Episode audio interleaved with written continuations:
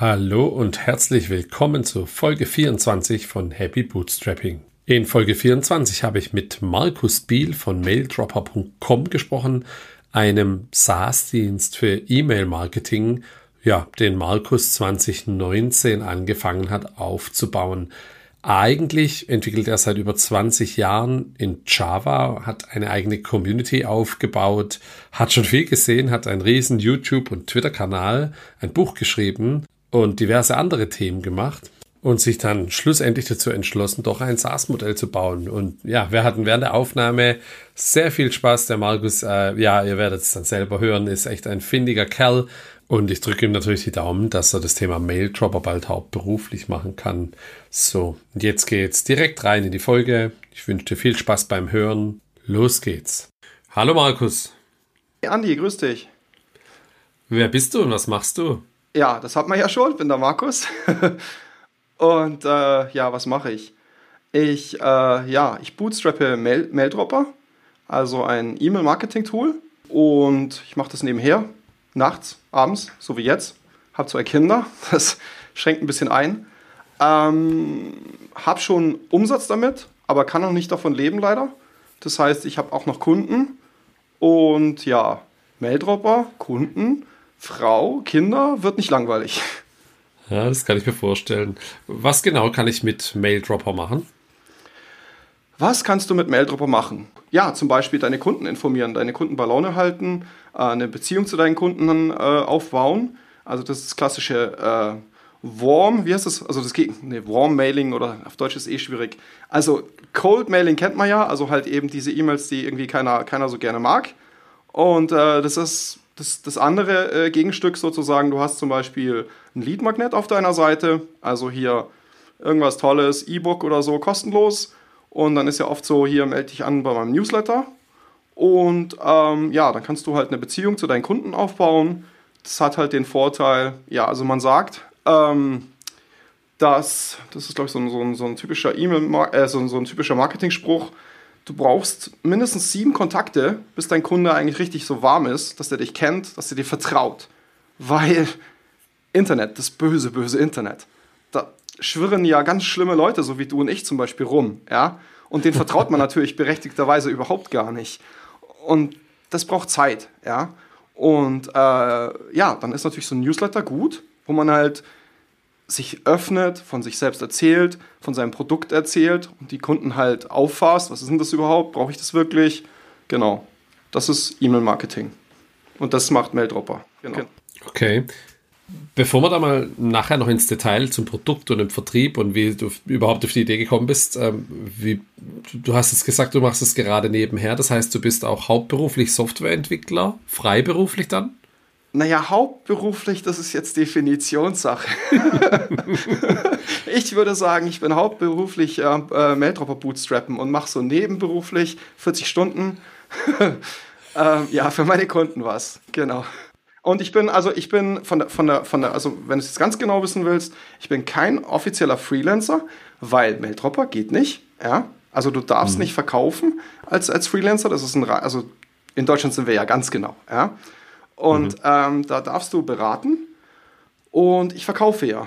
Und da war mir eigentlich von Anfang an klar, äh, nee, ganz am Anfang dachte ich mir, GmbH, sofort, zack, sofort eine GmbH. Aber da haben mir eigentlich alle davon abgeraten und so bin ich jetzt eigentlich immer noch so ein, so ein Einzelkämpfer, also ein Einzelunternehmen oder Kleinstunternehmen oder wie man das dann schimpft, genau.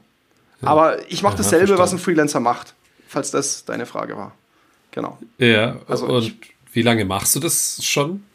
Ähm, Einzelkämpfer sein oder Maildropper machen? Ja, ja. Einzel, Einzelkämpfer sein? Äh, ich habe mich voll ähm, Vollzeit, also jetzt doch Vollzeit, habe ich es jetzt doch gesagt. ja, ähm, erwischt. Selbstständ, genau, selbstständig gemacht äh, 2019. Ähm, und davor war ich es nebenberuflich, genau. Und hast du schon immer was mit IT und Softwareentwicklung gemacht? Ja, leider schon. Also, ja, weil, ähm, also, ich wusste schon mit acht, ich werde selbstständig. Ja, das war mir klar. Ich dachte mir nur, du musst vorher ein bisschen was lernen. Ja, das war der Fehler. äh, also, stell dir vor, ich hätte mich mit acht selbstständig gemacht. Ja, ähm, genau. Und so IT hat mich schon auch schon früh interessiert. Aber ich dachte mir halt so, Programmieren, also nee, das ist ja total langweilig. Und dann wollte ich was mit Medien machen. Und nach, nach der Schule, also Abitur, pipapo, ähm, habe ich mich halt schlau gemacht. Was gibt's denn da eigentlich? Und da gab es eigentlich überhaupt nichts. Also dann dachte ich mir halt, okay, dann, also zumindest halt nicht, wenn du halt Abitur gemacht hast, ja, weil, ja, ähm, genau. Und dann dachte ich mir halt so, okay, dann musst du halt studieren, obwohl ich halt echt froh war, dass ich aus der Schule raus war. so. Und dann habe ich geguckt, was gibt's da so? Ich komme ja aus München. Daneben ist Augsburg. Augsburg ist so ein, so ein kleines IT- und, und Medienzentrum. Also, weil ich wollte unbedingt auf die FH, weil es zumindest ein bisschen praktischer ist. ja, ein bisschen, dachte ich mir. Mhm. Ähm, und da sehr cool. Das Blöde ist nur, ich meine, die Professoren, die können ja auch nur das, was sie können. Und das ist einfach so, es gibt da die Hälfte der Professoren, das sind ganz klassische Informatikprofessoren und die andere Hälfte sind äh, ganz klassische so Zeichner. Und die klassischen Zeichner, die, also weil dieser Studiengang total überlastet ist, die haben nur irgendwie 50 Plätze und 200 oder so Bewerber, meinten dann so, man soll mal so Zeichnungen einreichen. Da gab es dann Bewerber, die haben Kohlezeichnungen eingereicht und ich kann ja gar nicht zeichnen. also habe ich dann so, habe ich da Photoshop gelernt, das hilft mir noch heute habe ich mir selber Photoshop beigebracht so ein bisschen und habe da ein paar Wochen lang so Webdesigns gemacht. Ich fand die super. Die fanden die so super, dass sie gesagt haben, du brauchst unser Studium gar nicht mehr.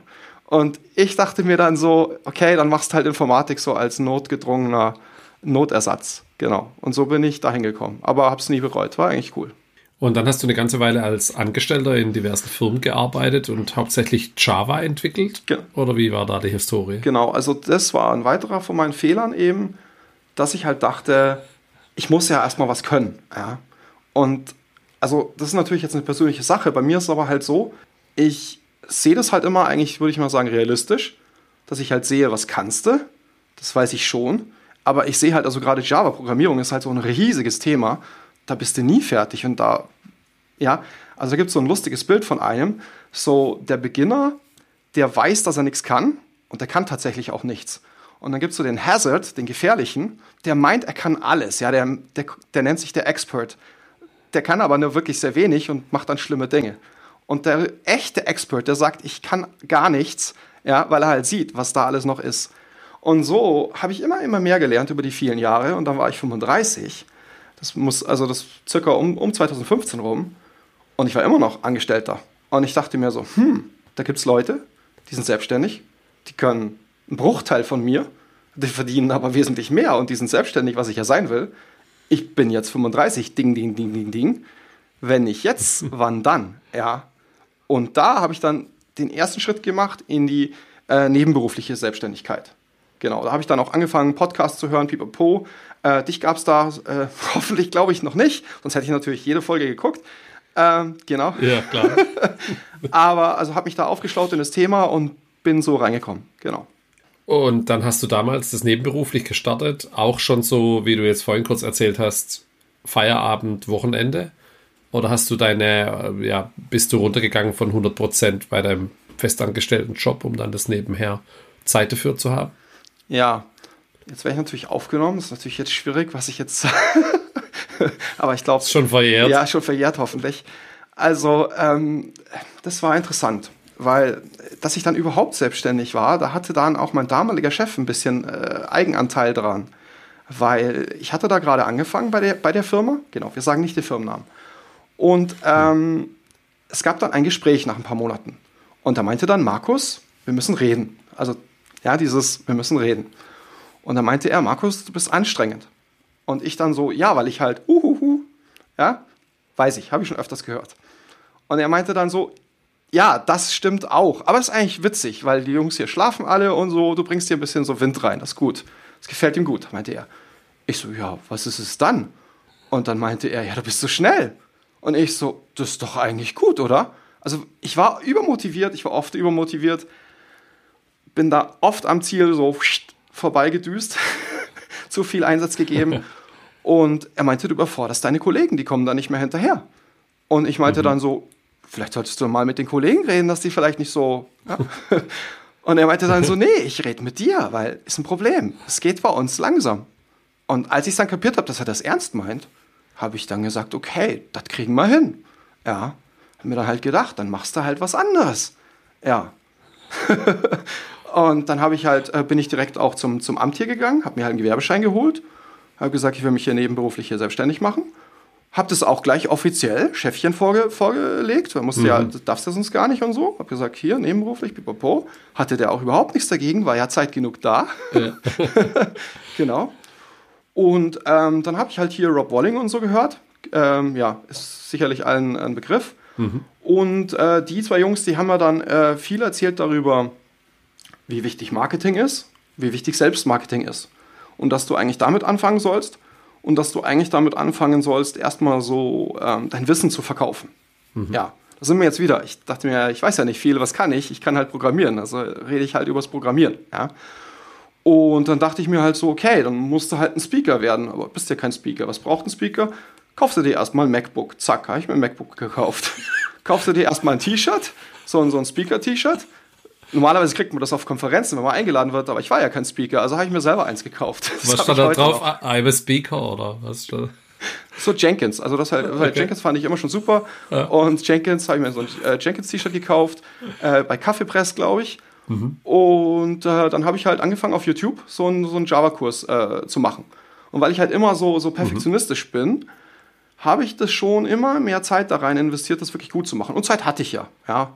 Und, und auch Twitter also ich habe dann teilweise acht Stunden während der Arbeit eigentlich nur so Twitter klick, klick, klick, klick, klick gemacht, äh, Nachrichten geschickt und so acht Stunden lang wirklich Vollzeit ähm, ja, Twitter gemacht. Und das hat gut funktioniert. ich meine, Vollzeit Twitter, wir hatten diese Chance schon. das habe ich zwei Jahre lang Vollzeit gemacht. Und so ist mein Account mhm. stark gewachsen. Und so bin ich immer bekannter geworden. Und mein Kurs ist immer bekannt, sind so nach oben gerauscht. Und auf einmal war ich ein Speaker. Dann haben mich Leute eingeladen, haben gesagt, ja hier, du bist ja der tolle Typ von Twitter und pipapo. Und, äh. und dann war ich ein Speaker und dann kam sogar Red, also dann wollte ich mich selbstständig machen und dachte mir, okay, Haken dran, das hast du. Ähm, aber dann kam Red Hat auf mich zu und meinten so, du bist doch ein Speaker, wir würden dich gerne anstellen. Und eigentlich hatte ich ja mit dieser Anstellung ja schon durch, aber das war halt eine Chance für mich, wo ich mir dachte, komm, also da kam auch gerade schon mein erster Sohn und ich dachte mir, ich habe mit meiner Frau geredet, das schaffe ich ja nie. So mit Sohn und Pipapo und eigentlich willst du das gar nicht. Aber ich dachte mir, egal, also Feier, äh, Feste musste feiern, wie die kommen, das nehmen wir mit, zack. Und dann schauen wir einfach mal, wie es läuft. ja, hat sechs Monate gedauert. Ja, cool. Da war ich wieder raus. Und dann habe ich mich selbstständig gemacht. Aber die Zeit war super, viel gelernt, viel gesehen, halbe Welt gesehen. Ähm, genau. Also war auf jeden Fall sehr interessant und seitdem kenne ich halt auch alle in dem Business, also im Java-Bereich. Mhm. Ich, ich habe gesehen, ja. also sprechen wir nachher noch kurz über deinen YouTube-Kanal, aber du machst da Java-Video-Tutorials. Ähm, ich habe gesehen, auf der Webseite gibt es auch einen Conference-Kalender. Da ist für dieses Jahr aber keine Konferenz drin. Der Kanal, da hast du, glaube ich, auch so 8.000, 9.000 Abonnenten. Aber es gibt, glaube ich, keine aktuellen Videos, außer eins dann zur Maildropper. Ist das was, was du jetzt ein bisschen aufgehört hast dann? Konferenzen und YouTube? Ja, ähm, also das habe ich leider schweren Herzens. Die ganzen Bücher sieht man dort nach hinten. Mhm. Aber also wo ich mich 2019 dann selbstständig gemacht habe, ich meine, dann habe ich das natürlich gemacht, um vor allem halt eben davon leben zu können. Mhm. Und ähm, der erste Sohn war da, der zweite war dann schon, schon bald in der Pipeline. Also. Nachdem ich mir am Anfang ja Zeit gelassen habe, habe ich dann erstmal Speed gegeben und wir haben gleich den zweiten hinterhergeschoben. Jetzt wusste ich ja, wie es geht. Ja. haben wir vorher drüber ja geredet. Ja. Ähm, ja. Und äh, jetzt warte mal, jetzt habe ich den Faden verloren. Also, äh, du hast gefragt, hilf Bücher, äh, also äh, YouTube und Konferenzen. Ob, genau, ob ich das, ob ich mhm. das, genau, ob ich das noch mache, genau. Nee, also ich habe dann 2019 habe ich den ersten Job in Vollzeit als, als Berater oder wie du es nennen willst, halt angenommen. Und es lief dann eben sieben Monate bis März und habe da schön Geld verdient. Und während der Zeit hat sich dann schon bei mir die Idee kristallisiert, also ich will jetzt eigentlich wirklich ein SaaS machen, was ich eigentlich ursprünglich sowieso hätte machen wollen, aber hier Rob Walling und, und Konsorten haben ja mir empfohlen, ich sollte es ja anders machen und sollte ja irgendwie ein Infoprodukt machen und habe ich ja auch gemacht, kostenlos, hat ja auch funktioniert, aber irgendwie hatte ich dann irgendwie nicht mehr so Bock, das nochmal zu machen und dafür Geld zu verlangen und ich weiß nicht, auch irgendwie so für, das, das liegt mir nicht, irgendwie für, für, für so Teaching, für, für so Kurse Geld zu verlangen, den Leuten da das Geld aus der Tasche, die Leute, die gerade lernen, die Leute, die gerade groß werden wollen, denen da das Geld aus der Tasche zu leiern, liegt mir nicht so und ähm, das Programmieren liegt mir halt und da hatte ich halt total Bock drauf. Und dann habe ich halt während dieser Zeit gesagt, hier, März ist zu Ende, dann, Rob Walling hat es uns ja allen erzählt, dauert drei Monate, zack, der Laden steht, dann rollt der Rubel, SAS ist da, alles super und ich bin halt gewechselt von halt Beratung in, in SAS und die Welt ist gut und alles supi. Und dann kam Corona. Mhm. Mhm. Und ja, es hat auch irgendwie dann doch länger gedauert, weil wenn ich Sachen mache, da bei mir, dann dauern die meistens auch ein bisschen länger. Blöde war halt dann, ich hatte ja dann bewusst mir keinen Kunden gesucht, weil ich ja dachte, drei Monate und den brauchst du ja gar nicht mehr und so und alles auf eine Karte und alles gut. Und dann kam halt Corona und dann kamen keine Kunden erstmal.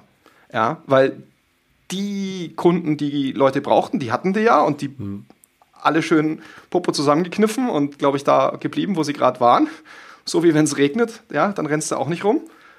Und ich war halt draußen, ja. Und dann habe ich halt in Vollzeit, ich meine, irgendwas musste ja machen, an Maildropper weitergecodet, bis dann endlich der nächste gute Kunde kam. Und das war dann schon, äh, warte mal, ich habe gesagt 2000, das war, an, also 2019 habe ich angefangen, ging dann bis 2000, Anfang 2020, März rum, mhm. genau, habe ich aufgehört. Und dann der, der nächste Kunde war dann im 2000, äh, warte mal, was habe ich jetzt, 2021, Februar oder so, glaube ich, da. Genau. Da ist mir auch ein bisschen so die Düse gegangen. Das war, ähm, ja, das war nicht immer ganz einfach. Ähm, auf jeden Fall war dann eben der nächste Kunde da und dann habe ich es halt immer so gewechselt. Also dann habe ich halt immer, ich glaube, den nächsten Kunden hatte ich dann ein halbes Jahr oder so. Ähm, also ich wechsle halt die Kunden, ich bleibe nie irgendwie lang, es wird mir dann auch zu langweilig. Ähm, und entweder ist dazwischen, nehme ich mir dazwischen Urlaub, um wieder mal an Maildropper zu arbeiten, oder es ist eh gerade, dass gerade eine Pause ist. Die letzte Pause mhm. hatte ich jetzt von Dezember bis Anfang März, genau. Und ja, das ist dann auch immer eine gute Zeit, wo man dann Vollzeit wieder Meldraupern kann. Und wenn du jetzt für einen Kunde arbeitest, dann heißt es, du arbeitest dort remote, bist vor Ort oder wie läuft sowas dann ab? Also ganz am Anfang, da war ich noch ähm, vor Ort, wurde dann aber immer mehr remote, gerade weil eben Corona mhm. anfing. Und während der Corona-Zeit fing es ja dann an, dass es ja irgendwann sogar Pflicht wurde. Mhm. Und das habe ich dann auch sozusagen genutzt, um dann halt immer auf zu, zu, zu, pochen, das böse Corona und so. Und deswegen muss ich ja zu Hause bleiben. Ja. Und später habe ich dann halt auch klar gesagt, also ich habe zwei Kinder und so. Und ähm, also jetzt ist es so, dass schon wieder viele Kunden vor Ort suchen. Mhm. Aber es gibt, die Arbeitswelt hat sich ein bisschen geändert. Es gibt jetzt wirklich deutlich mehr Stellen. Also vorher war es echt schwierig, was zu finden. Ich wollte natürlich immer Remote, wer will das mhm. nicht? Ähm, Gerade wenn man halt nebenbei noch ein paar äh, äh Pferdchen hat. Aber das war früher sozusagen wie, wie ein Sechser im Lotto. Aber mhm. jetzt würde ich sagen, 60 bis 80 Prozent schätze ich, weiß ich jetzt nicht, schätze ich, dass wirklich remote geht. Ja. Und wenn sie, wenn sie halt nicht, dann ist es halt nicht. Ja. Mhm. Also, okay. ja, gibt so Kunden, die auch remote versprechen und dann geben sie dir einen Vertrag und da steht dann drin, jederzeit können wir dich ordern und du bist jederzeit vor Ort. Und ich dann so, ja, äh, nö.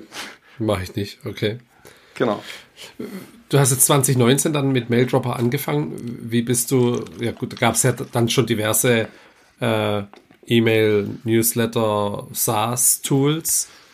Wie bist du auf die Idee gekommen, nochmal eins zu machen? Warst du mit den anderen nicht zufrieden? Hast du selber welche genutzt und fandest sie alle blöd? Oder wie kam es auf die Idee? Ja, also ich bin nicht immer unbedingt der beste Stratege. Jeder hat so seine Stärken und Schwächen. ich bin oft so einfach mal machen, ja ich hatte ja auch eine lange Denkzeit von 2015 an. Und so 2015 war es so, hm, hier den Wiki gemacht. Mhm. Ähm, ich brauche eine perfekte Idee, die es vorher noch nie gegeben hat und so. Und da saß ich auf der Couch und habe gedacht und habe gedacht und habe gedacht und habe gedacht und da kam irgendwie nichts. Ich habe dann ein Logo mir zeichnen lassen. Ich dachte mir, wenn ich dann das Logo habe, dann habe ich eine Visitenkarte, dann ja, baut sich das dann so an. Hatte ich eine tolle Visitenkarte von einem Craftsman. Also, ja, das war ja da mein Brand. Aber die Idee für das SAS, die war deswegen immer noch nicht da. Genau.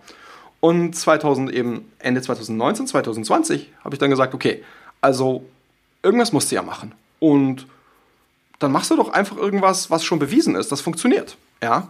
Und da fiel mir halt wieder, ich hatte den lang nicht mehr verfolgt und so, aber da fiel mir halt wieder mein hier Freund äh, äh Rob Walling, also Freund ähm, äh, Rob Walling ein. Also ich bin ja. aber auch in seiner in seiner äh, äh, äh Founder Café, was mittlerweile äh, ähm, der, der, der, der, ähm, wie heißt der, Mike Tabber übernommen hat, soweit ich informiert bin.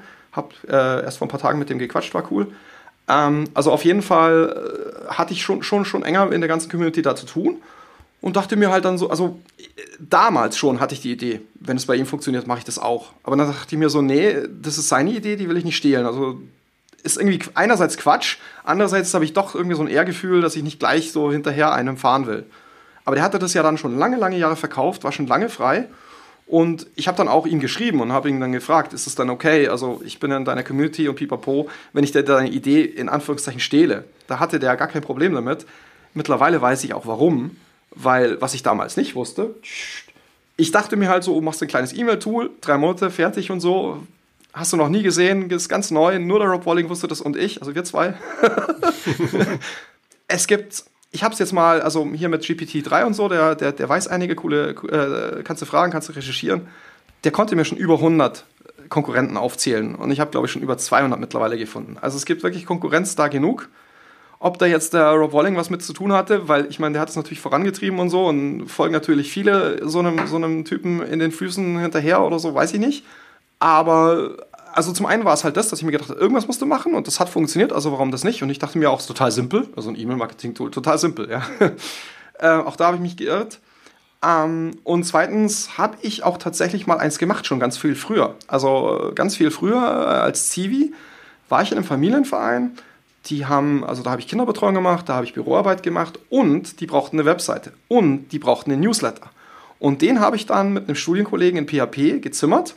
Also das war wirklich so ein Skript, also nicht das, was jetzt Maildropper ist, aber es war halt schon Newsletter und es hat mir auch schon Spaß gemacht und war ich schon so ein bisschen, ganz kleines bisschen in der Materie drin. Also dachte ich mir, warum nicht? So, das ist die Geschichte. Okay, cool. Und jetzt gibt es ja, ich sag mal, vier, fünf große Features. Formularbilder, E-Mail-Editor, ähm, Analytics und, und du hast ein relativ einfaches Pricing. Kannst du ja auch mal ein bisschen erzählen, was ähm, Worauf hast du dich am Anfang fokussiert und warum? Auf welches Feature-Set? Das ist eine super Frage, weil rückblickend finde ich das total interessant. Es gibt ja das berühmt-berüchtigte MVP. Ich hasse es. Ein Scheißdreck. Eine total dumme Idee. Theoretisch MVP ist gut, aber praktisch, so wie Kommunismus, ja. Tolle Idee, funktioniert aber halt leider nicht, weil es halt alle falsch machen. Ja, weil MVP, dass du das richtig hinbekommst, das, das steht und fällt halt mit, dass du halt wirklich den Kern, den Pudelskern wirklich tiefgreifend verstehst. Aber wenn du mit einer Idee anfängst, wie willst du denn vorne raus den Pudelskern wirklich kapieren? Also du bist ein kluger Typ, du schaffst es bestimmt. Alle anderen hier, die mir zuhören, auch, aber ich halt eben leider nicht. Ja? Also Fakt ist, ich habe halt analysiert, ich will einen MVP bauen, weil muss ja in drei Monaten fertig sein und muss ja in drei Monaten hier die große Kohle machen, ja, dass der Keller voll wird.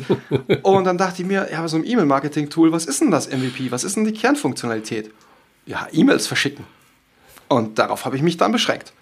Also, das war dann ein Tool, das konnte super jede Menge E-Mails massenhaft, äh, performant günstig. Ich habe dann den Preis schön runtergezogen. Ich habe gesagt, Einstieg und so und viele Features hast du ja am Anfang nicht. Da musst du halt dich darauf fokussieren, MVP und das billig.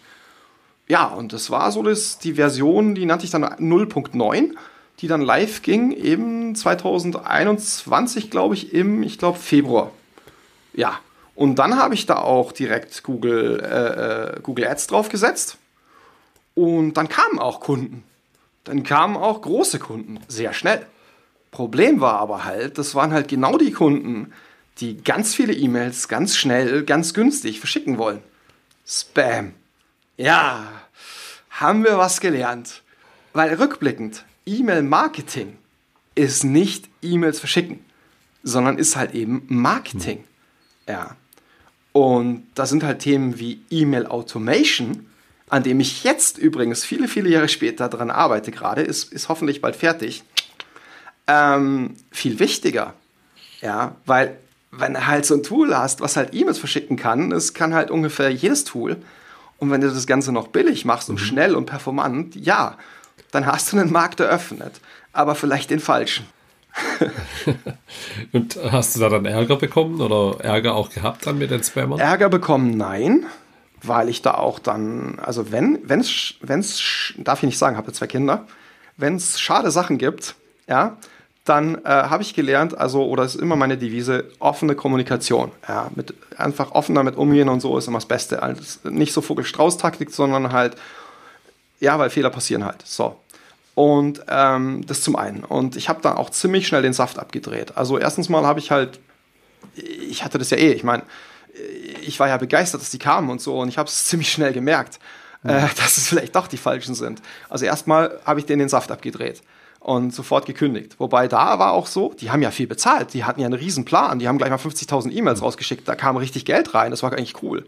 Aber ich dachte mir halt dann so, okay, das sind eventuell, zumindest potenziell sind das böse Jungs und die haben wahrscheinlich mehr und meine AGBs und alles, die haben das ja gar nicht verboten. Also die haben ja so gesehen, ähm, weiß ich nicht, müsste man jetzt einen mhm. Anwalt fragen, nicht unbedingt rechtlich was, oder zumindest also in unserer Geschäftsbeziehung nicht irgendwas falsch gemacht, weil mein Service hat es ja angeboten und so. Und dann dachte ich mir halt so, du willst dich jetzt nicht mhm. mit diesen Leuten streiten, hast du weder Zeit noch Geld noch Lust drauf, Geld zurück überwiesen, einfach, und gesagt, ich kündige halt einfach fristlos. Und dann dachte ich mir, mhm. naja, kannst du wirklich fristlos kündigen? Selbst das weiß ich ja nicht. Aber ich dachte mir, wenn du ihnen das Geld zurückgibst und sie konnten hier gerade mal 50.000 E-Mails umsonst verschicken, werden sie sich bestimmt nicht beschweren. Und das haben sie auch nicht. Die waren dann weg. Aber bei mir war halt klar, okay, hm. habe ich überlegt, wie kann ich jetzt ganz schnell verhindern, dass das nochmal passiert? Also erstens, Preis sofort krass nach oben gezogen. Und zwar nicht, also mit dem Ziel wirklich den Preis nach oben zu ziehen, um nicht zumachen zu müssen, aber um wirklich die Leute erstmal abzuhalten. Weil ich gemerkt habe, ich hm. bin noch nicht so weit. Ja. Und ähm, weil, wenn du halt teuer bist, dann kommen die Leute halt nicht. Super. Äh, genau. Ich halt die Anzahl der E-Mails, die ich halt mhm. unterstützt habe, halt komplett runtergezogen. Vorher war halt so bis eine Million E-Mails. Ähm, dann habe ich halt einfach, weil das kriegst du ja schnell hin, die Preise kriegst du schnell angepasst und dein Angebot runter reduziert kriegst du auch schnell, habe ich die E-Mails auf 20.000 runter mhm. reduziert. Weil damit bist du halt für Spammer halt wirklich nicht mehr interessant. Und dann habe ich mir Zeit genommen, dass ich mir überlegt habe, wie kann ich jetzt pragmatisch was programmieren, was halt möglichst vollautomatisch und oder mit wenig Aufwand so einen Kunden analysiert. Ich wollte halt nicht, MailerLite macht das, falls ihr das wisst. Ähm, die machen ja wirklich so, du meldest dich an und die sagen dann Stopp, Stopp, warten, warten, warten, warten, wir gucken dich erstmal an. Ich dachte mir, das ist vielleicht, Kunden kommen, die wollen dir Geld geben und du sagst erstmal so Stopp, ist mhm. nicht so cool. Das wollte ich nicht. Ja, also mache ich halt im Hintergrund Genaue Details kann ich natürlich euch leider nicht verraten, aber mache ich halt im Hintergrund ein paar so Analysen. Eigentlich nichts, ja. keine Rocket Science, so ganz, ganz einfache Sachen. Aber diese ganz einfachen Prüfungen, die ich mache, in die fallen 99,9% der Leute da eigentlich rein. Und ich kriege dann eine E-Mail auf mein Handy ganz schick. Hier, potenzieller Spammer. Den kann ich mir dann halt, der ist dann halt erstmal geblockt. Ich kann mir den dann in Ruhe anschauen und kann dann entscheiden, auf dem Handy klicken, der ist geblockt für immer, bye bye. Oder nee, der ist doch okay. Aber okay habe ich noch nie gedrückt. Also immer, wenn mein Tool den analysiert hat, das ist ein Spammer, dann war es auch immer ein Spammer. Mhm. Genau, und seitdem ist dann Ruhe gewesen. Mhm. Und wie groß ist dann Maildropper heute? Kunden, Accounts, verschickte Mails im Monat? Gibt es da was, was du sagen kannst? Gibt's da was? Ähm, ja, also ich, ich will ein bisschen offen sein, ich will nicht zu offen sein, weil es doch ein bisschen schmerzt, dass äh, ja, ich nach so langer Zeit halt immer noch nicht äh, sozusagen davon leben kann. Ähm, ja, was kann ich dir verraten? Also ich habe unter 100 Kunden, nee, also unter, unter zahlenden mhm. Kunden, ja, so. Äh, mhm. Ich habe natürlich auch, also das war auch so eine Sache. Ursprünglich wollte ich nie ein kostenloses äh, äh, Produkt anbieten aber der Markt mhm. hat mich gezwungen. Ja, weil das ist auch so eine Sache hier, Rob Walling hm. hatte immer gesagt, mach das niemals. Aber ich habe halt auch erkannt, also erstens mal bei so Ratschlägen finde ich mittlerweile nie vergessen, my way. Also jeder, jede Person ist anders und, und du darfst dich nie da, das ist so eine, so ein, als erstes äh, Rough Guide ist es nicht schlecht, aber trotzdem musst du deinen Weg gehen. Und dann ist es natürlich auch so, dass äußere Marktgegebenheiten halt einfach so all solche Regeln und, und Ideen halt overrulen können. Und wenn halt deine ganze Konkurrenz mhm. halt kostenlose E-Mails anbietet, wenn du es nicht tust, kannst du vergessen. Ja? Und dann habe ich mir aber halt gesagt, also da ist, die sehr viele bieten so zwischen 500 und 1000 kostenlosen E-Mails an. Das wollte ich dann nicht machen, weil gerade wenn ich halt noch nicht profitabel oder noch nicht davon leben kann, das kostet richtig Geld. Also so 1000 E-Mails, ich meine, 1000 kosten jetzt nicht die Welt, aber das skaliert ja nach oben, wenn du jetzt mal 1000 kostenlose Kunden hast, äh, kostet es ja Kohle. Und deswegen habe ich gesagt, okay, ich biete nur 100 an, aber mit dem Unterschied, bei mir kriegst du alle Features, weil das finde ich halt auch ein bisschen affig, dass die das dann halt runter reduzieren auf, du kriegst zwar 1000 E-Mails kostenlos, aber das Tool kann eigentlich dann am Ende gar nichts mehr.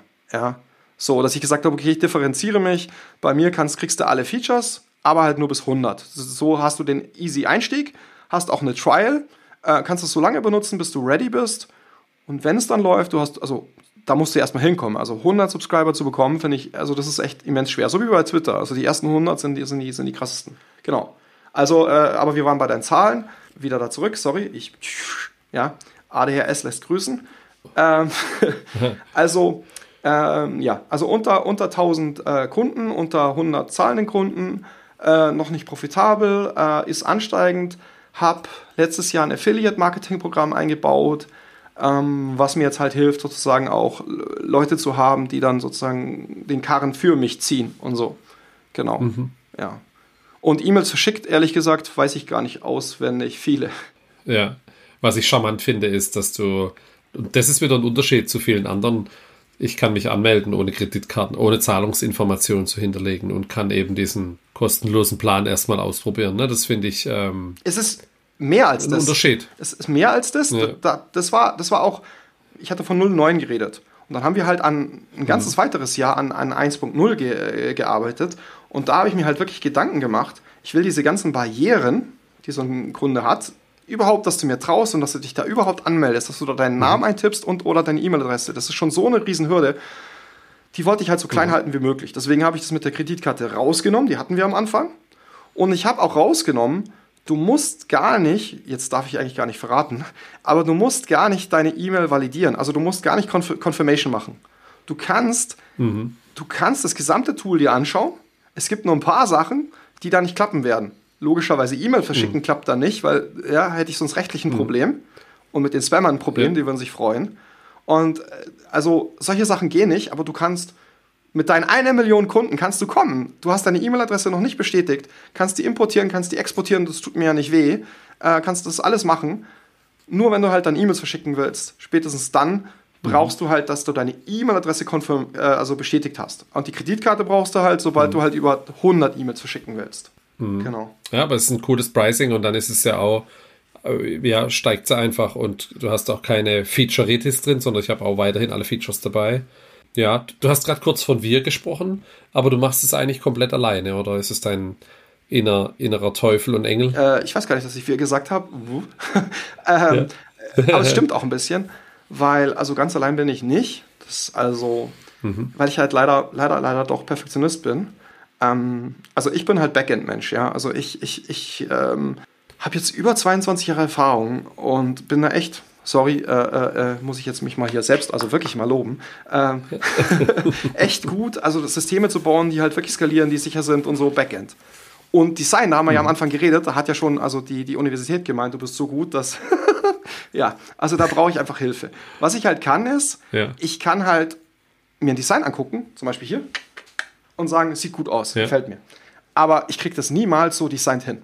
Und da habe ich jetzt halt, also Leute, die ich halt vor allem über Upwork äh, äh, meistens halt habe, zum Beispiel die Designerin, die auch hier dieses hier designt hat, die habe ich jetzt seit 2020. Und die ist Hammer. Die ist, und die ist aus der Ukraine. Ich, mich, ärgert, mich ärgert das ein bisschen jetzt hier, dass die Ukraine aus, aus schlimmen Gründen leider, leider sehr populär geworden ist, weil jetzt wollen irgendwie alle Ukrainer haben ich habe ich hab eben das Glück gehabt, dass ich seit 2015 schon solche Sachen gemacht habe. Und da habe ich mir Erfahrungen in Upwork, also da bin ich mittlerweile sehr erfahren in Upwork, wie man, wie man gute Leute findet. Da habe ich wirklich viele Länder ausprobiert und da habe ich halt gemerkt, Osteuropa ist gut, Zeitzone, ähnliche, die, die sind von der Kultur und so äh, ähnlich, die können oft gut Englisch und die Ukrainer, die haben echt also Dampf drauf. Genau, also Ukrainerin, Designerin, ähm, am Anfang, also 2020, da hat die 20 bis 40 Stunden für mich wirklich gearbeitet. Mittlerweile, ähm, sie wollte auch schon vor ein oder zwei Jahren wollte sie aussteigen, weil sie gesagt hat, sie, sie braucht halt logischerweise Kohle und meine ein, zwei Stunden pro Woche, das macht's halt nicht. Und sie hat jetzt einen großen nicht. Kunden. Ja. Sie braucht mich nicht mehr, sie hat eigentlich keine Zeit mehr für mich, aber ich habe sie bekniet und wir mögen uns so gern, dass sie.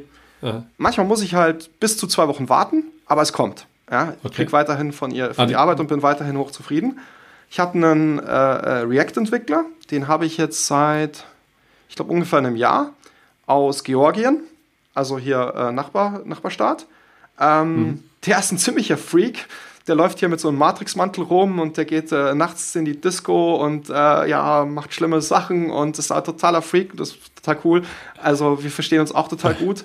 Ich mag Leute, die krumm sind. Ich bin selber auch nicht so gerade. Und dann habe ich noch, dann habe ich einen HTML-Typen, den habe ich auch seit 2020, auch aus der Ukraine. Also das heißt, es menschelt auch. Ja, vielleicht das kommt vielleicht ein bisschen mhm. rüber. Also wir arbeiten dann halt auch so mit Videokonferenz und das muss halt, das macht halt total Spaß zusammen dann halt auch, wenn man halt so lange über die Jahre miteinander gearbeitet hat und man kennt sich halt so und dann kann man auch mal, also ich bin nicht immer politisch korrekt, aber man versteht sich dann halt. Äh, genau, also und dann habe ich halt immer wieder Leute, die ich halt für, für kleine Sachen brauche. Also ich versuche auch immer wieder, also hier Hiring, falls ihr euch da angesprochen fühlt äh, und für niedrigste Löhne für mich Texte schreiben wollt. ähm, genau, also das habe ich leider nicht geschafft. Ich, ich suche immer wieder Leute, die halt Texte mhm. schreiben, die müssen natürlich perfekt Englisch können und sich ein bisschen mit E-Mail-Marketing auskennen und mich ertragen können und so. Schwierig. Also da habe ich jetzt mehrere gescheiterte Versuche gestartet und dann wieder beendet, weil das ist ein Learning, was ich hatte. Langsam heiern, also die Leute wirklich gut aussuchen, am besten mit so einem kleinen Testprojekt oder und am besten drei Leute parallel äh, äh so ein Testprojekt machen lassen. Das kostet zwar Geld, aber es lohnt sich nachher. Dann den besten auswählen und sobald man merkt, naja, es passt nicht, sofort beenden. Ist für beide Seiten besser. Mhm. Klingt hart, ist aber wirklich für beide Seiten besser. So. Und wenn es dann aber läuft, dann halt all in und dann halt dabei bleiben und dann halt auch wirklich dafür sorgen, dass die Leute einen mögen und dass die Chemie weiterhin stimmt und dass es einfach gut ist. So, jetzt habe ich wieder bla bla bla bla bla, bin total abgewichen. Sorry. Alles gut. Ich habe dir voll gefragt, wie organisierst du jetzt dann die Arbeit mit den ja, Remote-Menschen? Habt ihr dort einen, hast du einen, äh, benutzt du ClickUp, Jira, irgendein GitLab, GitHub-Issues? Wie verteilst du die Arbeit? Macht ihr das über Slack? Du hast Remote-Konferenzen angesprochen, wo ihr dann euch zusammen telefoniert. Wie organisiert ihr das so, wenn das so asynchron funktioniert? Das darf ich fast gar nicht verraten, weil da steinigt mich jede, jeder dafür. Ich liebe Skype. Ja, jetzt habe ich mich geoutet. Ich liebe Skype, ich finde es total einfach, ja. Und ähm, das läuft halt immer so als Chatprogramm rum. Das habe ich auf dem Handy, das habe ich auf dem Computer. Zu 99 Prozent schreibt man sich halt nur äh, zu jeder Tag- und Nachtzeit halt Nachrichten. Und der andere kann es dann halt eben asynchron halt äh, lesen, wann auch immer mhm. er sie Zeit und Lust hat. Und die Videofunktionalität von dem Tool ist re relativ schlecht. Aber also ich versuche sozusagen sowieso, ich meine, äh, diese Meetings, ich bin kein Freund von Meetings, wenn Meetings, dann so wie, zwei, wie wir zwei das jetzt machen, halt eigentlich zu 99 Prozent nur zu ja. zweit. Also zu dritt ist wirklich die absolute okay. Seltenheit, kommt vielleicht einmal im Jahr oder so vor. Ähm, und dann auch meistens mache ich das eher, um mal wieder den persönlichen Kontakt zu haben. Ja, weil man, dass man sich halt nicht aus den mhm. Augen verliert, dass man auch merkt, beidseitig merkt, da ist ja ein echter Mensch dahinter. Weil natürlich, wenn man da in die Tasten haut, dann vergisst man das beidseitig schnell. Und da ist es ab und zu mal gut, alle paar Wochen mal wieder miteinander sich zu sehen, so ein bisschen zu quatschen. Und das ist total verrückt. Also da, wie es gerade kommt, das ist oft, dass ich im Wald gerade laufe und dann so, ey, ich rufe jetzt mal äh, Georgie an und dann rufe ich den an und wir mhm. quatschen und so. Und dann mischt sich das auch, er erzählt mir von seinen nächtlichen Touren und was er da wieder macht und er ist auf Tinder unterwegs. Also und also da vermischt sich Privates und, und, und Geschäftliches und dann haben wir ein bisschen Spaß und dann weiß er wieder Bescheid, was ich brauche oder ich weiß, was er gerade macht. Und was ich auch mhm. sehr gerne mache, und kann ich auch, also totale Empfehlung, das ist mein absoluter Hack, sind diese Videos. Total beliebt ist ja Loom. Ich benutze äh, äh schon länger, da gab es noch gar kein Loom. Ich benutze, ich habe ich hab das Schweineglück, ich habe eine kostenlose Lizenz von, oh Gott, wie heißt denn das hier, äh, dieses teure Videotool, ähm, was alle, wo, wo alle diese Videos einbinden, also nicht das YouTube-Gegenprodukt. Äh, äh, Vimeo, irgendwas? Nee, nicht oder? Vimeo. Ähm, nee. Ist ja wurscht. Entweder fällt mir ein, aber spielt ja gar keine Rolle. Jedenfalls die haben, ja. das heißt, äh, ja. das, die haben halt äh, neben dem kostenlosen Video, wo ich, ich darf nur 10 oder 20 Videos äh, kostenlos, aber Lifetime kostenlos habe ich das. Das ist aber mehr als deren 100-Euro-Plan erlaubt. habe ich kostenlos. Und äh, dann haben die halt so ein Plugin für Chrome, das heißt Soapbox und ist halt so wie Loom, aber ich finde es eigentlich besser, weil das Geile ist, du siehst mich jetzt auch, ich weiß nicht, ob das so bleibt, so, ja. so halbbildlich und es bleibt auch so halbbildlich. Und dann siehst du halt auf der einen Seite den Monitor, wo, wo du halt tippst und auf der anderen Seite siehst du komplett dich und sieht sehr, sehr designt, sehr schick aus und dann kannst du halt äh, Videos machen, kannst halt erklären und die Leute, also gerade sprachlich ist ja so eine Sache, ähm, weil ich schon viel, ich war auch in Australien und so, ist mein Englisch eigentlich ziemlich sehr flüssig, aber von den meisten Leuten halt eben nicht so. Und dann können die sich das halt in ihrer Geschwindigkeit siebenmal anschauen, bis sie es kapiert haben. Und auch ich, mhm. ich bin ja Englisch kann ich, aber mein Kopf kann nichts. Ich vergesse alles. Dann gucke ich mir oft meine eigenen Videos nochmal an, um zu wissen, was hast denn da wieder gesagt. Genau. Und äh, also diese Videos machen, also Async. Was habe ich eigentlich beauftragt?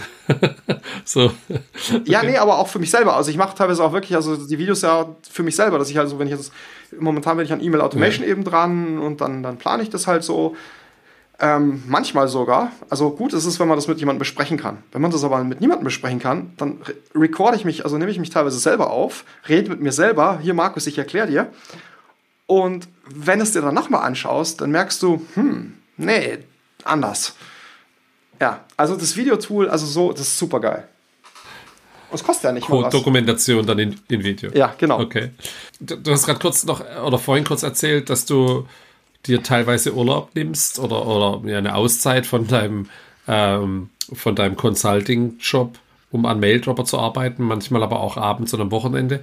Wie organisierst du das so? Ist das so nach Lust und Laune, wenn du Inspiration hast, was zu machen, wenn was ansteht, was du unbedingt fertig haben willst? Oder wie kriegst du das alles unter einen Hut? Mm, das ist eher aus der Not geboren, weil die Möglichkeit, dass ich Zeit habe, die ist meist so selten, dass ich mir Zeit nehme, sobald ich sie habe. Ja.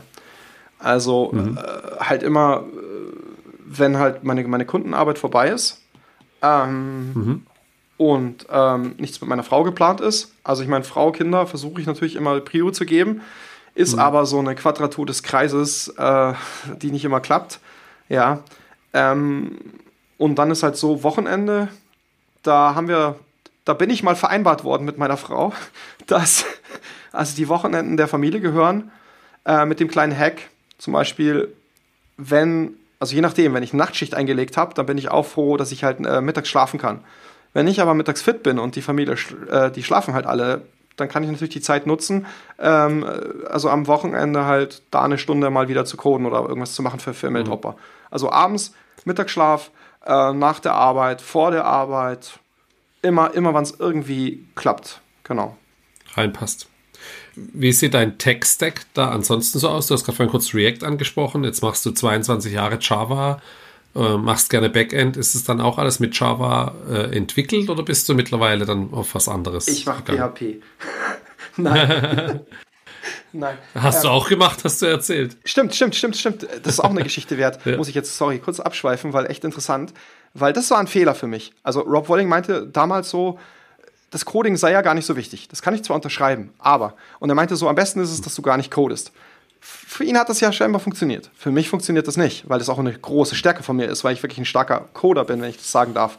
Ähm, und er meinte damals auch, ist egal äh, welche Sprache. Und ich mach, meinte dann, ich habe dann halt gedacht, okay, wenn das so egal ist und wenn ich nicht coden sollte, dann ist es ja gut, wenn ich nicht Java benutze. Also für mein erstes Projekt, was halt eben so so ein Infoprodukt war, dachte ich mir dann halt, okay, dann machst du es halt mit WordPress und das ist ja PHP. Und das war eine total dumme Idee. Weil dann hatte ich halt, also ich kann zwar ein bisschen PHP, aber ich bin da nicht wirklich gut. Und ich habe da auch nicht wirklich Bock drauf, weil es da so kacke, sorry. Also wenn jemand PHP macht, ich, ich tut mir schwer leid, ich hab's, nein, PHP ist super. Ähm, ja, also mir zumindest liegt es halt nicht. Ja, ähm, das heißt, ich musste dem halt ständig vertrauen und, und ich habe da so viel Zeit und, und, und, und auch leider Geld verschwendet, dass ich dem halt 27 Millionen Mal wieder gesagt habe, was ich brauche. Ich hätte es viel, viel schneller rückblickend selber schaffen können in Java. So, und den Fehler äh, habe ich zumindest nicht nochmal gemacht. Jetzt war halt Maildropper und habe gesagt, ja, also Java kannst du, Backend Java, ja, Dings. Und ich bin halt so ich bin so der Clean Code-Typ. Das war ja auch so mein, mein Infobrand. Ähm, hab auch da noch, apropos, also ich habe da noch 17.000 Subscriber auf meinem, auf meinem Blog und so. Schläft nur ein bisschen. Ich müsste mal wieder den schreiben. Ich weiß noch nicht, was ich den schreiben soll, weil ich würde den halt nur Maildropper schreiben, weil ich habe halt nur 24 Stunden pro, pro, pro äh, ja. äh, Tag und äh, genau. Äh, deswegen schläft das jetzt momentan.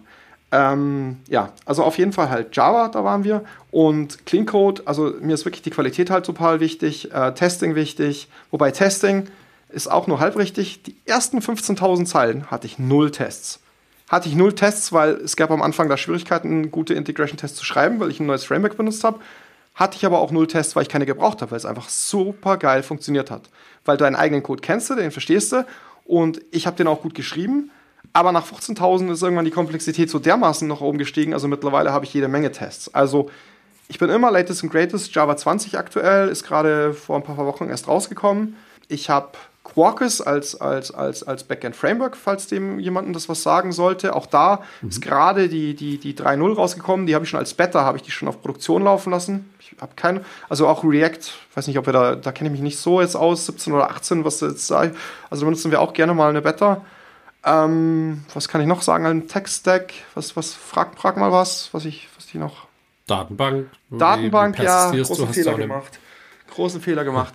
Das war halt die Datenbank, die wir damals aufgesetzt hatten, schon für, für hier PHP und für, für, für den Kurs. Und das war MariaDB, weil ich dachte halt, MySQL ist umsonst. MariaDB war, war vor x Jahren so neu rausgekommen als, als großer, toller Branch. Und das hat sich als Fehler rausgesetzt. Also wenn ich jetzt, Problem ist jetzt halt, da sind so viele Daten schon drauf und so.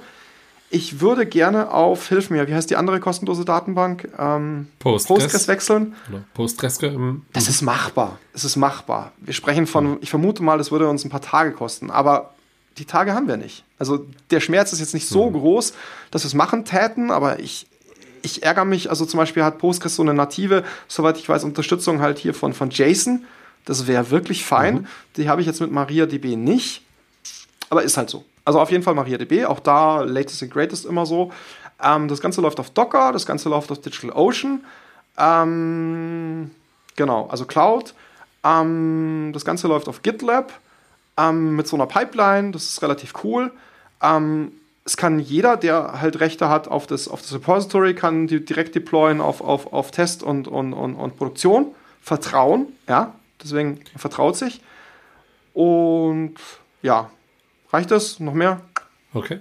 Ja, ja, nee, passt. Cool. Stichwort Marketing und Vertrieb. Lass uns mal da noch kurz ein bisschen eintauchen. Du hast vorhin das Thema Influencer-Marketing angesprochen. Äh, jetzt bist du ja selber eigentlich Influencer und ich habe gesehen, du hast ja eigentlich zwei Twitter-Accounts. Einmal der Markus Biel und der Markus Biel 1 und ich hatte mit dem Markus Biel 1 Kontakt. Biel Markus 1. Der andere Account ist aber deutlich, oder Biel Markus 1, genau. Der andere Account hat 25 oder 27.000 Follower, ich weiß nicht, und der andere 100.000.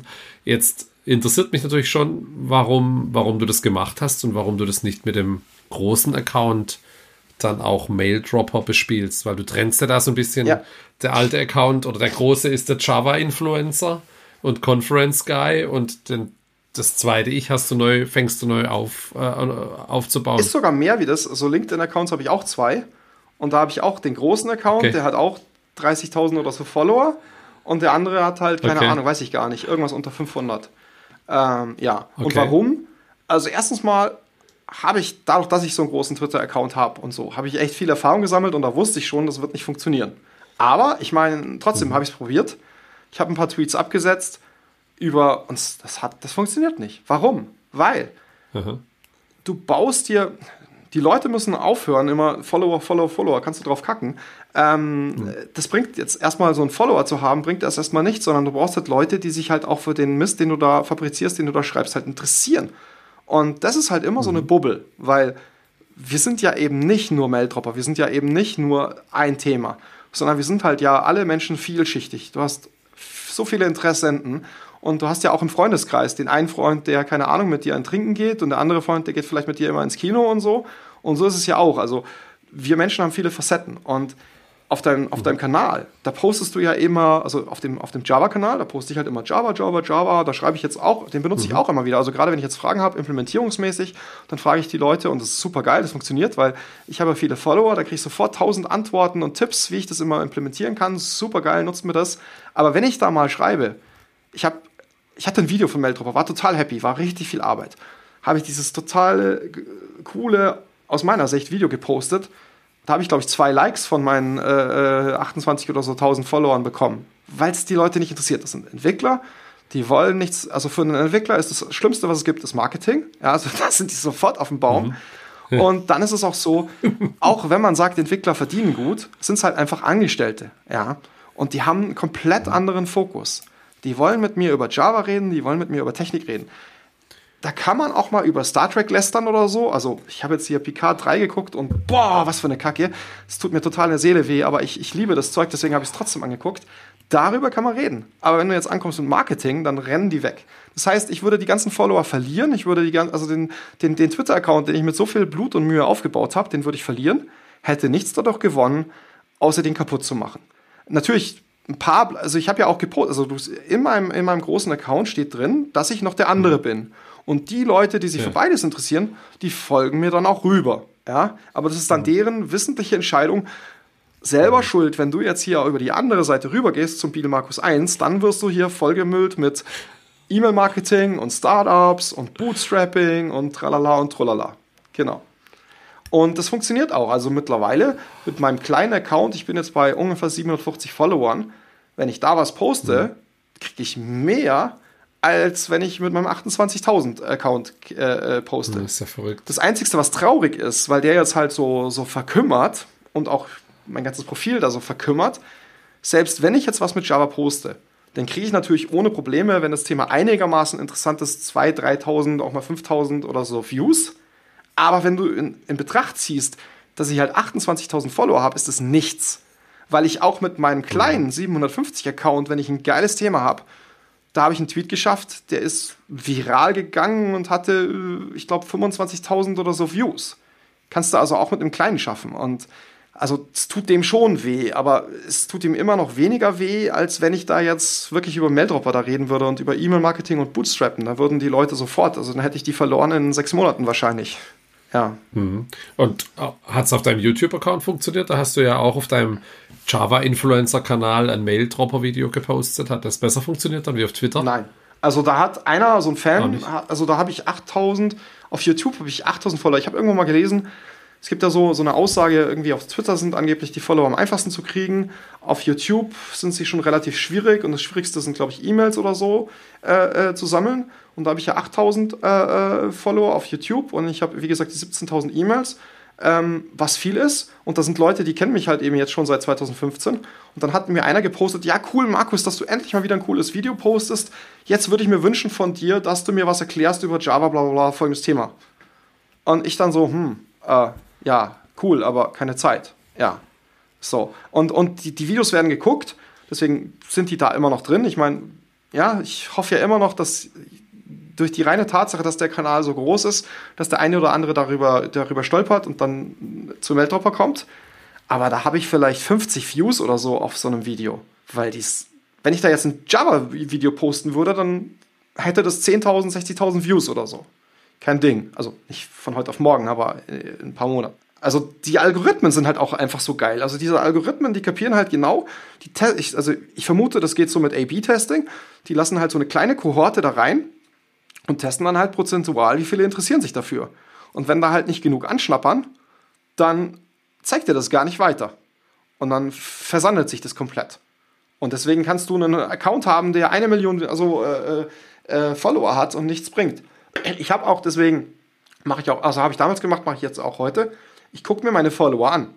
Und wenn die Follower Spammer sind oder irgendwelche, keine Ahnung, wo ich weiß, die interessieren sich für mich, für mich dann force unfollowe mhm. ich die. Das heißt, du blockst die Leute, entblockst die, weil blocken will ich sie ja gar nicht, um sie zu zwingen, ja. mir nicht mehr zu folgen. Weil nämlich ein Follower, der dir folgt, der sich aber nicht für dich interessiert, der ist schädlich.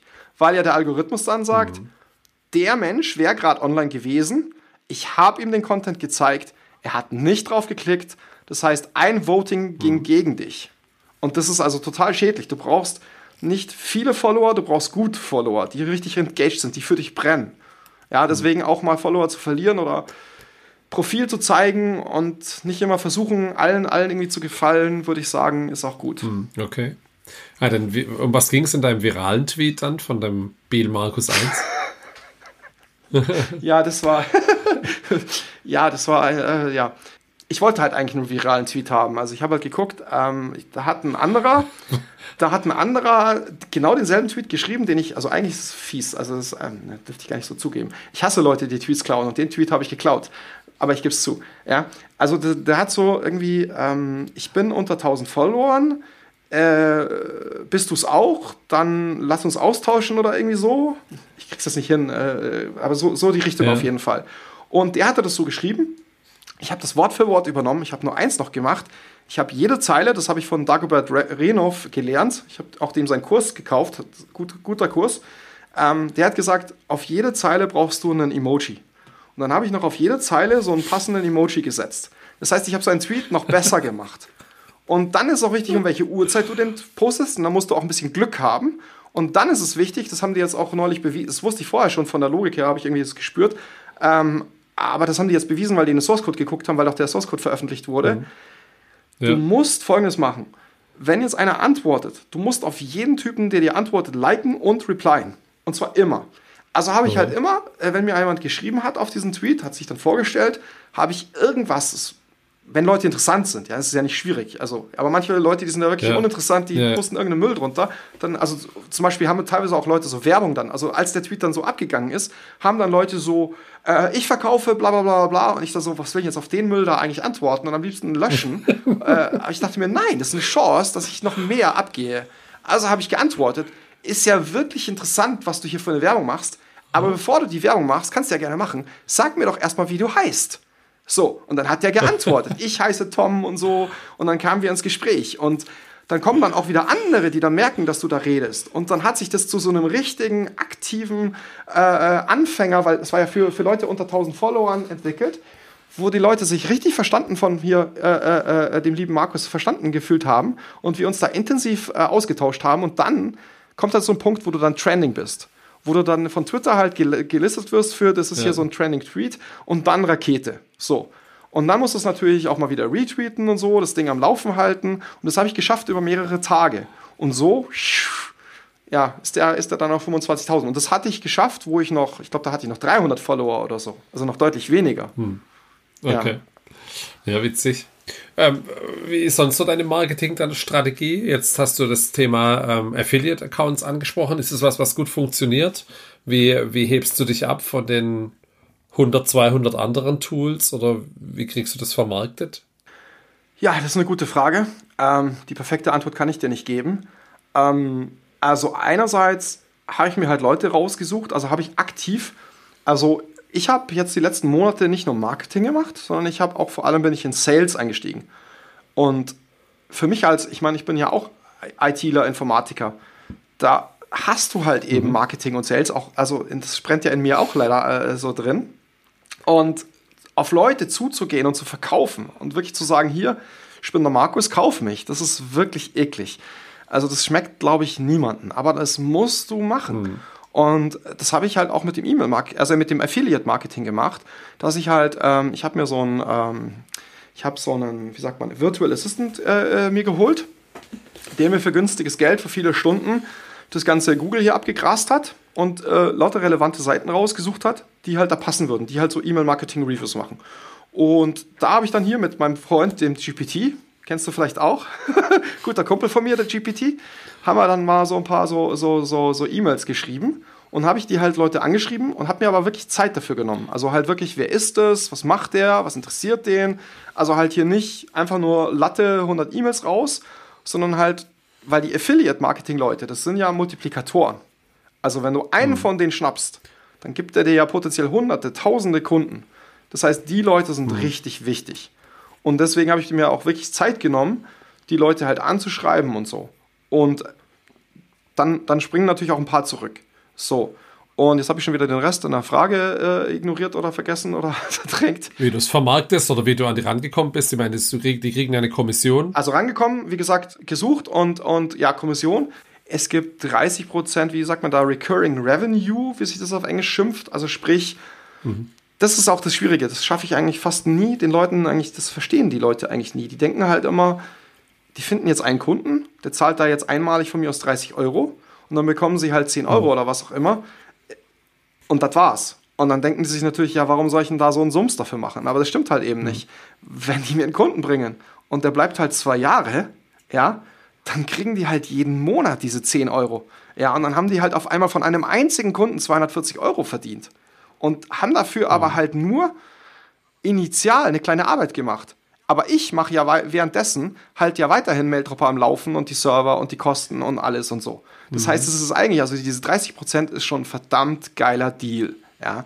Die mhm. müssen nichts vorher reinsteigen, die müssen nichts nachher arbeiten, die müssen nur den Kunden einmalig ranholen und dann äh, rollt der Rubel. Und das lohnt sich für dich dann trotzdem, weil die Marge dann größer ist. Wie meinst du die Marge? Die Marge ist genauso wie, wie also die Gesamtmarge, ja. Ja, der, du machst dann mit dem Kunden trotzdem noch Geld, auch wenn es nicht so viel ist, sage ich jetzt genau. mal. Bleibt für dich unterm Strich trotzdem was hängen, auch wenn du zwei Jahre lang die 30 Prozent äh, abgibst, das meine ich. Ja, es ist, es ist wirklich sehr, sehr, sehr mhm. dünn, weil wir so wirklich sehr, sehr günstig sind. Mhm. Aber es ist schon noch, dass man davon äh, äh was verdient, genau. Mhm, okay, verstanden. Ja, klingt auf jeden Fall spannend. Ich, ich kenne so Modelle. Normalerweise sind das erste Jahr 30, 20 Prozent und dann im zweiten Jahr wird es weniger. Aber wenn du das dann zwei Jahre lang machst, ist ja cool. Ist das so die Hauptquelle von Neukunden dann gerade? Ist es die Hauptquelle? Lass mich lügen. Ähm, ich habe auch wirklich ein bisschen Cold, Cold alles probiert. Cold Direct Messages probiert. Ich habe Cold LinkedIn probiert und ich habe Cold E-Mails probiert. Das Einzige, was ein bisschen für mich funktioniert hat, war das Cold äh, äh, äh Direct Messages schicken. Aber eigentlich mehr in Form von nicht jetzt Viele Leute sagen dann, sie kommen dann oder so, aber tun es dann mhm. vielleicht nie. Mehr eigentlich, um mit den Leuten ins Gespräch zu kommen, ähm, Beziehungen, Freundschaften aufzubauen. Also ich habe da doch viele Leute kennengelernt. Und ähm, mhm. weil, ich meine, Cold, ja, viele Leute sagen ja, das ist Spam. Das habe ich früher auch gesagt. Das ist nicht ganz richtig. Also, weil du willst ja eben kein Spam machen, weil wenn du es machst, ist es nicht effektiv. Du willst ja effektiv sein. Und das heißt, mhm. du machst es so, dass du wirklich dich äh, so gut wie es irgendwie geht für die Leute interessierst und dann kann da auch was entstehen. Und das ist zum einen. Und zum anderen ist es halt so, du kriegst Feedback. Du kriegst volle Latte. Wenn du da ankommst, hier Maildropper ist das Allergeilste, dann kriegst du natürlich das geilste Feedback, warum sie es vielleicht nicht wollen. Ja, und so habe ich halt Feedback bekommen mhm. und äh, ähm, habe halt schnell gemerkt, also das, das E-Mail Automation, vor dem Feature habe ich mich halt lange gedrückt, weil es ein großes Feature und weil ich halt meinte, okay, das entwickle ich irgendwann mal, aber das ist nicht so wichtig, solange alles andere geil ist. Aber zum Beispiel Formbilder haben wir einen supergeilen Formbilder, wir haben äh, GDPR-Features, Pipapo, alles Mögliche, aber dieses E-Mail-Automation äh, hat halt noch gefehlt und da habe ich halt wirklich krasses Feedback bekommen, also das brauchst du, also vorher interessiert es mich nicht. Und äh, äh, genau, und jetzt bin ich eigentlich in einer anderen Phase. Genau, das war ja eigentlich deine Frage, wie mache ich eigentlich so, so Marketing, Pipapo? Ich, mhm. ich kann das nicht so. Es gibt Leute, die auch hier wieder, glaube ich, Rob Walling hat das, glaube ich, gesagt, der Marketing Monday und dann am Dienstag machst du das und am Mittwoch machst du das und so. So bin ich nicht. Ich bin, bin da langsamer gefasst. Mhm. Ich mache das dann immer so Wochen- und oder monatsweise. Also ich habe wirklich eine, eine, harte Monate jetzt äh, Marketing und Sales gemacht, habe ge gemerkt, die, die Kuh ist jetzt gelutscht und bin jetzt darüber geswitcht, dass ich gesagt habe, ich brauche jetzt E-Mail Automation, Feature 1, Feature 2, ich brauche äh, eine API. Die API ist schon fertig Witzig ist, die API zu entwickeln war eigentlich relativ easy. Was jetzt aber noch fehlt und was viel schwieriger ist, ich brauche dafür ein Pricing-Modell. Ein zweites, also du brauchst dafür ein zweites Abo-Modell, weil du kannst, das lässt sich anders berechnen und so. Und deswegen ist es noch nicht sichtbar, auch es ist sogar schon live, aber es kann nicht genutzt werden, ähm, weil ich es noch totgestellt habe. Und die E-Mail-Automation war mir jetzt noch wichtiger, die, die noch vorne hinzustellen. Das mhm. heißt, es kommt jetzt erst E-Mail-Automation und sobald das Feature ist, wird es relativ bald auch gleich die ähm, äh, hinterhergeben. Genau, also jetzt bin ich wieder abgeschweift. Die API. Die mhm. API geben. Ja, alles klar. Ne, kein Problem. Ähm, jetzt gibt es ja in Deutschland und in Europa generell nicht so viele SaaS-E-Mail-Dienste. Die meisten sind ja amerikanischer Natur, sage ich jetzt mal. Hast du oder gibt es da schon, äh, ist dein Thema schon sichtbar genug, dass sich da Leute melden und sagen, hey, das ist cool, da würde ich gerne investieren oder ich würde gerne da mitmachen? Das will ich nicht. Also da, da, da kommen tatsächlich mhm. Da kommen tatsächlich immer wieder Leute auf einen zu, die sagen, hier Geld, aber, und das schmeichelt. Und da bin ich immer wieder so, dass ich teilweise sogar antworte, weil ich will es hören, ja. Und ich bin dann immer wieder so, oh cool, der will mir jetzt Geld geben und so und der würde jetzt da einsteigen wollen. Und dann denke ich mir so, mhm. nö, nö, das ist meins. Weil ich mach's wegen der Freiheit. Ich meine, meine Frau zu finden, hat mich lange gekostet, lange Zeit gebraucht, jemanden zu finden, beidseitig und so. Und wenn du jetzt einen Co-Founder hättest, wie aber auch, also einen, irgendwie so ein Investor ist ja auch wie so eine Art Co-Founder, mhm. dann quatscht der dir ja mit rein.